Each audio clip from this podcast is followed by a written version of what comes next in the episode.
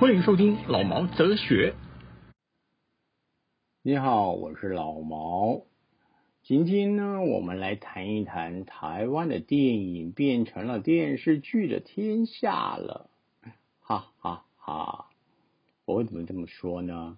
因为最近呢，我看了四部国片吧，其中有两部呢是我的婆婆怎么把玲玲搞丢了，我不懂为什么叫玲玲啊。我的婆婆怎么把玲玲搞掉了？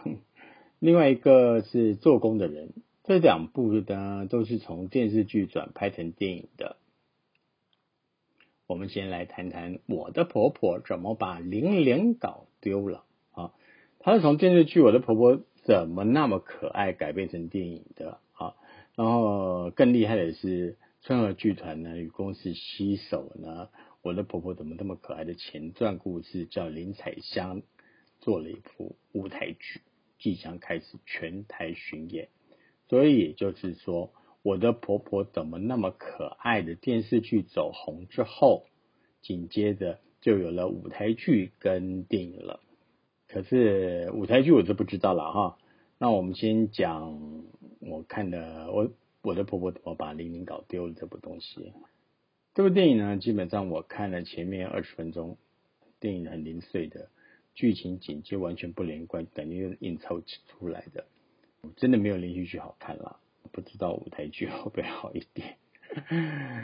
嗯，再来呢，就是做工的人故事呢，他就拉回在影集，就是做工的人这部电影呢，他是拍这个这些这三个人十一年前的事情，他们怎么认识，怎么开始的这样子。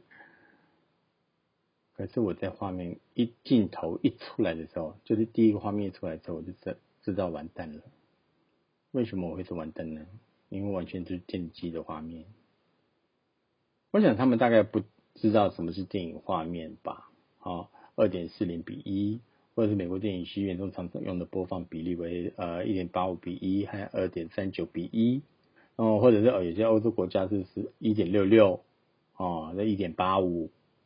基本上呢，到最后一点八五变成一个标准的播音啊，不然的话，大家都整个的比例就会很奇怪了。这样，那我为什么会说做工的人他往电影第一个镜头出来，那镜头画面那个构图出来，我就知道是电视机画面了，因为它的构图。是四比三的构图，所以很突兀，永远都摆在一个不是 close up 也不是 medium shot 的中近景当中，把所有的事情演完，嗯，没有去注虑顾虑到整个构图结构、灯光结构都好坏这样，所以做工的人虽然他是一个小人物的煽情戏，好，那也很正面。也很难不，可是我觉得不能因为这样子，必须要对他有一点点宽容吗？我觉得那是不不可能的。对我来说，我是不可能。我觉得或许台湾人会啦，可是我是不会。这两部真的我没有办法评论，因为我大概这十分钟、十五分钟就 say goodbye 了。这两个我真的是没有办法看完哈。再来呢，就是炸团圆跟我和鬼成家人那件事。我们先谈谈炸团圆啊。炸团圆它本身它的剧情是没有连贯性，然后笑点也很白痴，哭点也很勉强啊。然后那音乐真的是吵死人了，煽情的不得了。那演员的演技呢，我是觉得有点夸张，他。全部的演员都没有真正很贴切到去了解角色的故事，这或许在这个故在这个呃角色设定的时候，就已经没有很清楚，就没有知道这个角色应该有的，就没有知道角色应该要有的背后的故事，所以才会搞得演员也不会演。我觉得这个导演有很大的问题。那情绪转折 也没有堆叠，忽然就忽然就失职了，忽然就来到说谎了，忽然就干了。那我觉得另外一点就是我不爱用电脑特技来拍片，因为我是老派的电影人，我觉得什么事情都要实拍，用电脑特技来拍片是一个很投机的方式。当然，你们可以说是因为现在科技进步，然后每个。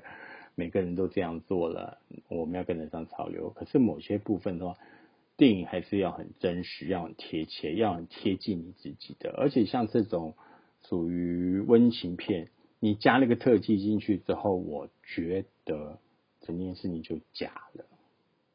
而且美国部分完全是用借景方式来拍，哦，那拍的又不像美国，看得出来真的是很借。嗯，这部《造成影》我是很勉强的看完，因为我本来还蛮喜欢那男主角的，可是因为这部片子之后，他的金头发，我就觉得，嗯，算了吧。再来一部呢，就是我和鬼城家人那件事。我觉得这一部片片子里面是在这四部里面最好的一部，也是目前为止我今年内我看过比较好看的台湾片。我为什么这样说呢？因为它是一部很聪明的电影。怎么会多聪明呢？他的故事结合了冥婚、同婚、悬疑、爱情、动作等等的议题，然后还能环保，然后一些无为不为哈。那他的节奏跟运镜都抓的刚刚好，然后人鬼恋、同性恋、家庭问题、警匪元素等等大融合，就是踩在所有商业片的要素上面。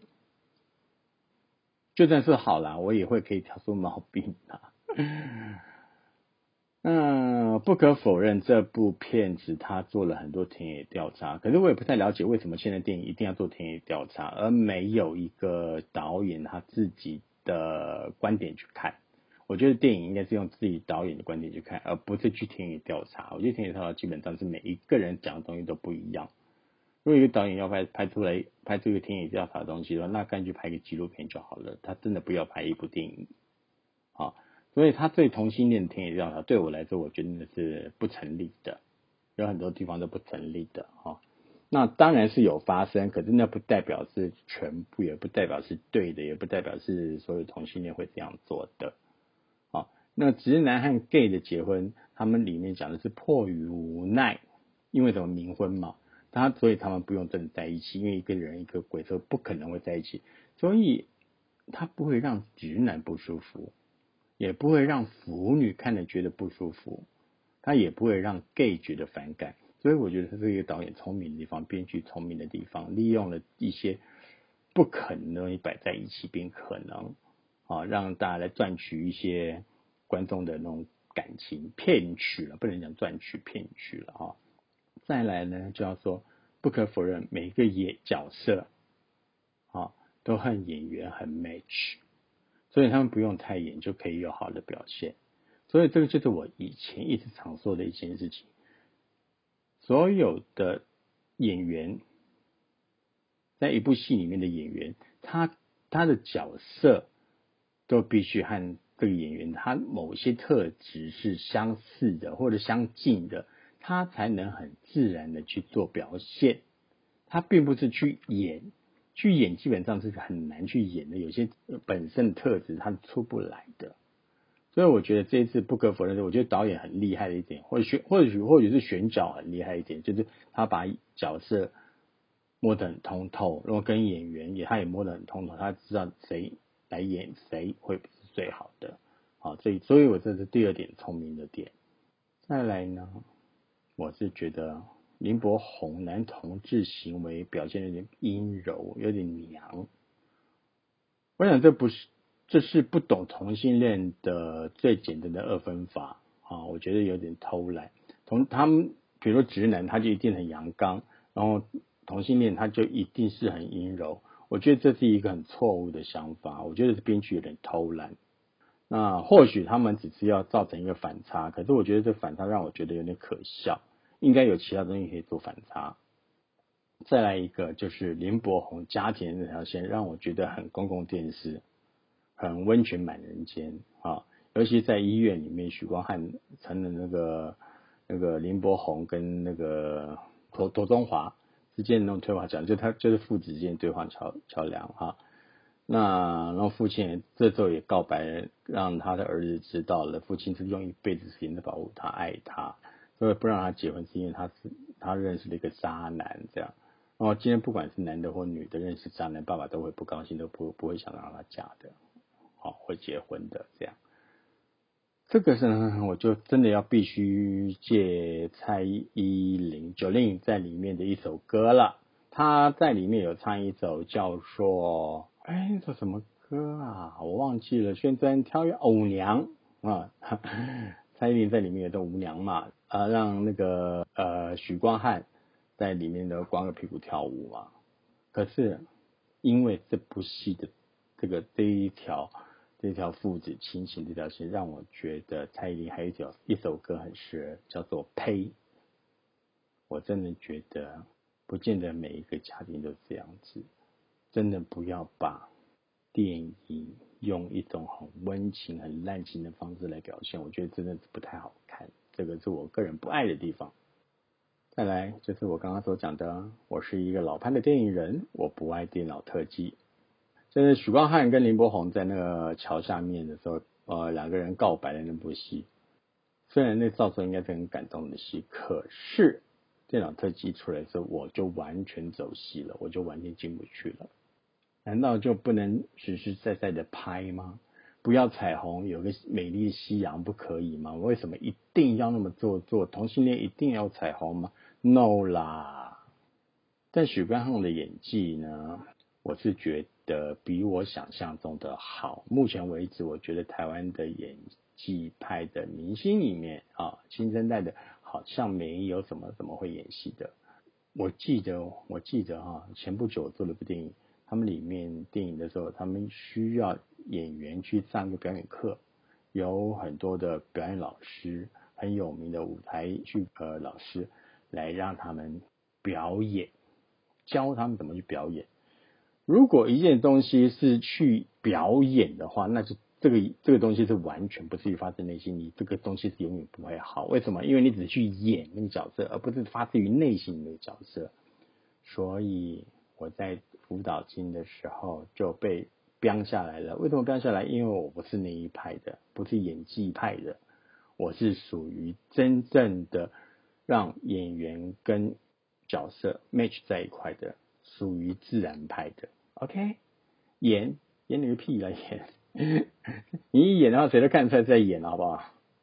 嗯，可是话讲回来，我觉得这部电影算得上是比较好的国片了，在近一年里面，所以应该在今年应该可以拿了一下金马奖。当然，如果是在大陆的一些戏没来的了哈，如果大陆戏来的话，我想，嗯，应该就很难去比拼了。嗯，所以啦，在哪里长大，就要在哪里生活，不要过度乐观，到时就回不去了。电视就是小荧幕，电影就是大荧幕，你不能以景观天，OK？好，各位文青挂的人，请你们注意听清楚，台湾的电影就会快被你们搞砸了。不说了，就是这样子了。那就这样了，今天也没什么好说的，就说到这边了。大家或许觉得我讲的很讨人厌，可是问题是这也是事实啊。不高兴的话，你可以来找我来聊，来聊，或者跟我来对呛，我觉得我都能接受。OK，好，拜拜，记得走内。